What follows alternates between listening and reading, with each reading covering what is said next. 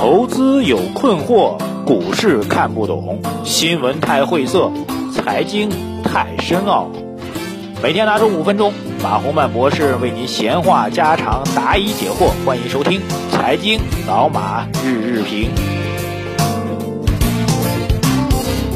好，各位老马日评的听众朋友们，大家下午好啊！这个休息了三个交易日，然后工作两个交易日啊，然后又放假了啊！不知道您此时此刻心情如何？但是这两天的盘面来说，应该还是让您比较乐观吧？呃，昨天的收盘之后呢，看大盘就上证指数的趋势上还没有突破，那么今天的这根小阳线。呃，略微突破，当然三千两百点这边还是有压力的，我觉得技术上还是存在压力的，但是趋势毕竟开始向上了。那么至于创业板呢，是开始高举高打，高举高打了，所以，呃，对于相对偏激进投资人来说呢，现在创业板应该到了一个可以技术性参与啊，可以少量的参与的这样一个时间点了。啊，但是对于中期呢，这个坚持之前的看法吧。那么啊，待会儿会讨论这个问题啊，我就先用网友的问题来一起来展开吧。那么。网友这样一个问题啊，其实对我的观点的一个挑战吧。他说，网友的名字叫做阿特拉斯啊。他说，我觉得即使三季度的经济数据不好，A 股也不会大幅杀跌了，因为大家都知道的利空就不是利空了。呃，是这样的，我我就要比较稍微今天呢稍微详细的来解释一下这样一个问题啊。这个首先这个基本原理是对的，就是所有人都知道的利空显然就不是利空了啊，这我同意的啊。但是现在问题当中呢是有一定的争议的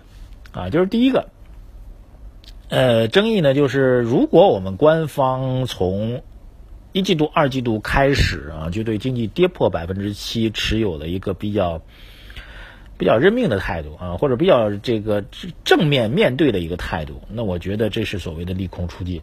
啊。但实际上你也知道啊，我们官方现在一直坚持的一个基本态度就是全年实现百分之七的经济增长目标，这是不变的一个真理啊，是要必须要秉住的。那么这事儿就变得复杂了。那么至于三季度，如果经济增速真的按照官方最终公布的数据真的跌破百分之七的话，那么就会形成一种倒逼啊。这种倒逼呢，倒不是简单的只是倒逼三季度的数据会过去的数据会如何，而是倒逼整个全年的百分之七的增速能不能完成。OK，如果全年的百分之七的增，显然啊，显然如果三季度的增速低于百分之七了，那么全年百分之七的任务目标完成就会压力很大，对不对？这个逻辑是通的。所以，这不是大家都已经知道的利空开始变成利空了，而是什么呢？而是由于三季度的这个所谓大家都知道的利空被确认之后，大家就会觉得，哎，四季度会面临更大的一个压力，全年的经济指标会面对更大的压力，而这个压力和挑战它是在进行当中的。OK。所以从这意义上来讲，我倒觉得这个三季度的经济数据，当然第一个啊，要观察这个十十天之后，这个三季度的数据究竟发布是一个什么样的状况啊？究竟是多高或者多低？呃，然后呢，会不会真的允许它比较大幅度的跌跌破百分之七？然后如果它真的跌破百分之七或者大幅度跌破百分之七之后，我们四季度需要多大的动力？这时候就可以做统计方法就是比如说啊，打比方说三季度是百分之完全打比方百分之六点五的增速。那么四季度可能经过测算之后，我们四季度单季度的增速必须达到百分之七点四。OK，打比方啊，两个数据都是打比方，你不要当真啊。OK，那就意味着你就需要去测算四季度的百分之七点四能不能实现的。OK，我可以很明确的告诉你，实现不了。那这样全年的经济增长不就有问题了？那它不就是一个很大的一个未来预期当中的利空吗？而且这种利空不只是一个宏观数据上的利空，实际上是在挑战着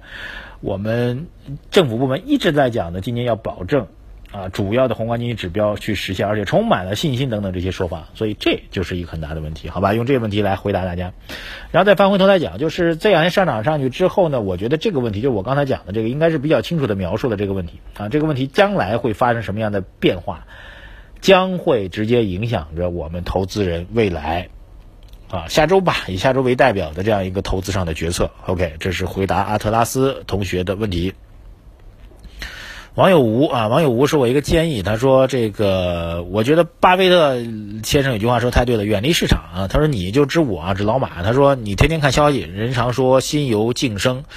难免会受到各种影响来误导啊。这个我倒觉得啊，第一个我觉得天天看新闻是必须要的，因为毕竟呃一方面我是财经评论员，财经评论员就是要关注新闻嘛。呃，我也是新闻工作者，所以看新闻是必须的。那么我们看新闻之后，我们会从新闻背后去援引出这个新闻背后的利多和利空。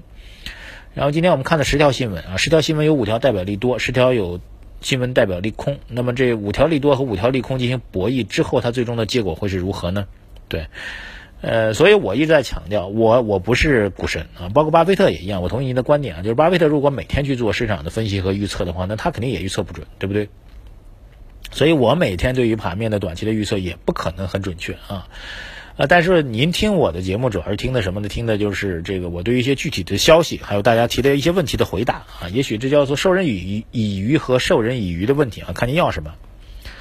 好，抓紧时间。网友南他说：“马博士，外汇储备的增加或减少跟本币的发行数据之间的关系是如何的？为什么我国过去的外汇储备增加造成了货币的超发，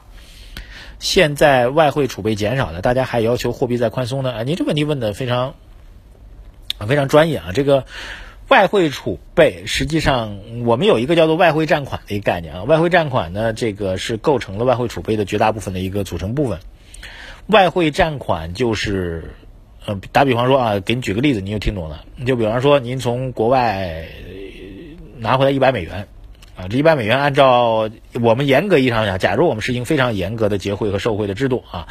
一百美元你必须不能放在自己的。不能以现金形式，也不能以存款的形式放到您个人账户当中去。这一百美元必须要交到商业银行去，然后商业银行当然不会白要您的钱，他们按照汇率，比如六百块钱人民币来给到你。这一百美元放到哪儿呢？就放到央行那边，以外汇占款的形式放到了央行这里，然后外汇占款构成了外汇储备的绝大部分的比重。所以你想想看，一百美元在央行的账户当中，这是央行的负债。然后一百美元所对应的这个六百块钱的人民币在您的账户当中，您可以随时随地的在国内去消费和投资，对不对？所以从这样来讲，外汇储备的增加，那就意味着本币的超发，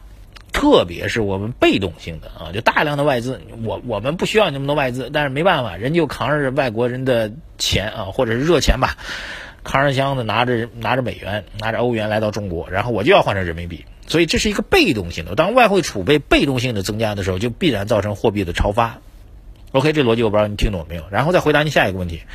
现在外汇储备减少了，大家还要求货币宽松呢？就因为外汇储备减少了，所以外汇储备当中外汇占款这部分所对应的人民币的数量在减少，所以就意味着我们的货币政策由于外资的流出，由于外汇占款的减少，在被动性的减少。那么我们在这种情况下，国内的货币政策通过一定的货币宽松政策去，呃，对冲这个外汇储备和外汇占款的减少，这不就很正常的吗？啊，讲的好像比较复杂，不知道您能听明白？我已经用尝试着用最通俗的方法来，希望能够能听明白啊。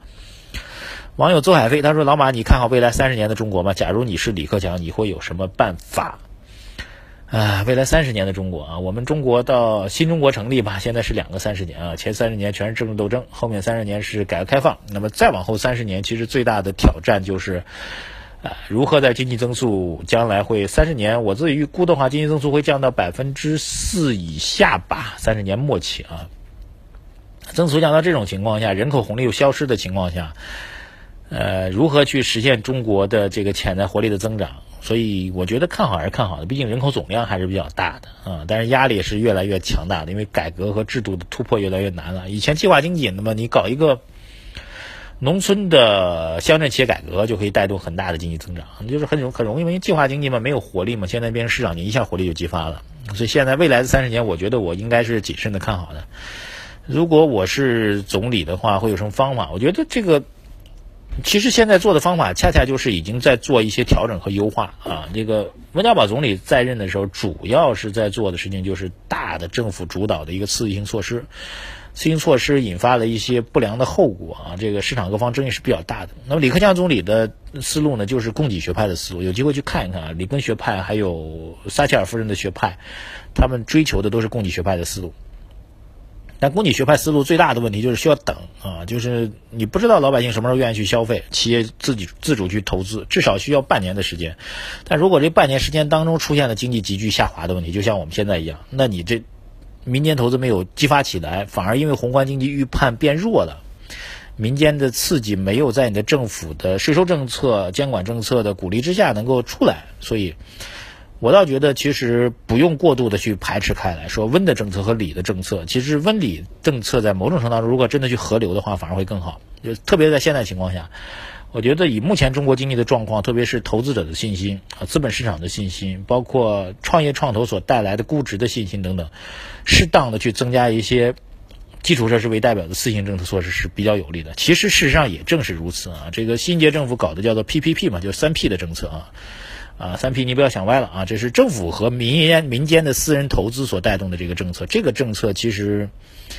呃，就恰恰介于政府直接主导的投资性措施，还有完全依赖民间投资的措施，就最前面一个，就政府主导的投资性措施最猛的、最快的、最有效的啊，就像伟哥一样，吃下去马上就会见效果。那么民间投资的效果，您就必须要用中药调理，它是很慢很慢的一个过程。那么政府现在啊，李克强总理所做的这个 PPP 的这个措施，恰恰就是把两者结合在一块儿，既有西药又有中药。所以，只是目前大家感觉这个西药的力度略弱了一点啊，希望能够把宏观的呃数据能够优化一些，能够把宏观的信心再提振一些。好的，时间关系先到这里，明后两天是没有这个交易的啊，但是如果有突发新闻，我们还是会增加我们的评论的啊。还提醒您，所有的问题和提问还有讨论啊，包括对本人的任何的意见，都可以通过。微信公号“财经马红漫”来进行沟通和交流，谢谢大家，再见。